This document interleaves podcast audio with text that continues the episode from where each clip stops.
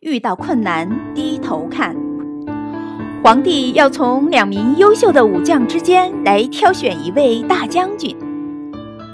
他指着皇宫旁的悬崖出了一道题：谁能从底下爬上来，返回皇宫，谁就能担任大将军。于是，一行人来到悬崖下。那悬崖高耸陡峭，寸草不生，遍布碎石。第一名武将利落地跃上悬崖，只往上蹬了几步，马上就滑了下来。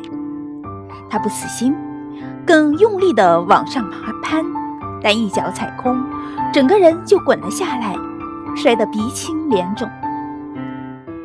第二名武将缓缓地往悬崖上爬，很快也变得气喘吁吁。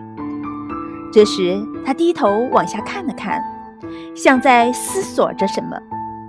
接着，他竟爬下悬崖，拍拍身上的尘土，头也不回地走了。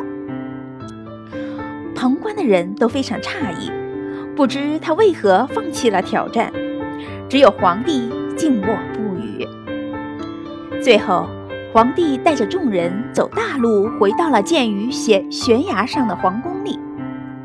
过了一会儿，只见第二名武将哼着小曲儿，轻轻松松地出现在皇宫前。皇帝问：“你是怎么上来的？”武将说：“我刚刚站在悬崖脚下，看到底下有一条蜿蜒的小溪，恰好是从皇宫的方向流下来的。”于是我便沿着溪谷一路走了上来。围观的文武百官都准备看好戏，认为皇帝一定会重重的惩罚这名武将。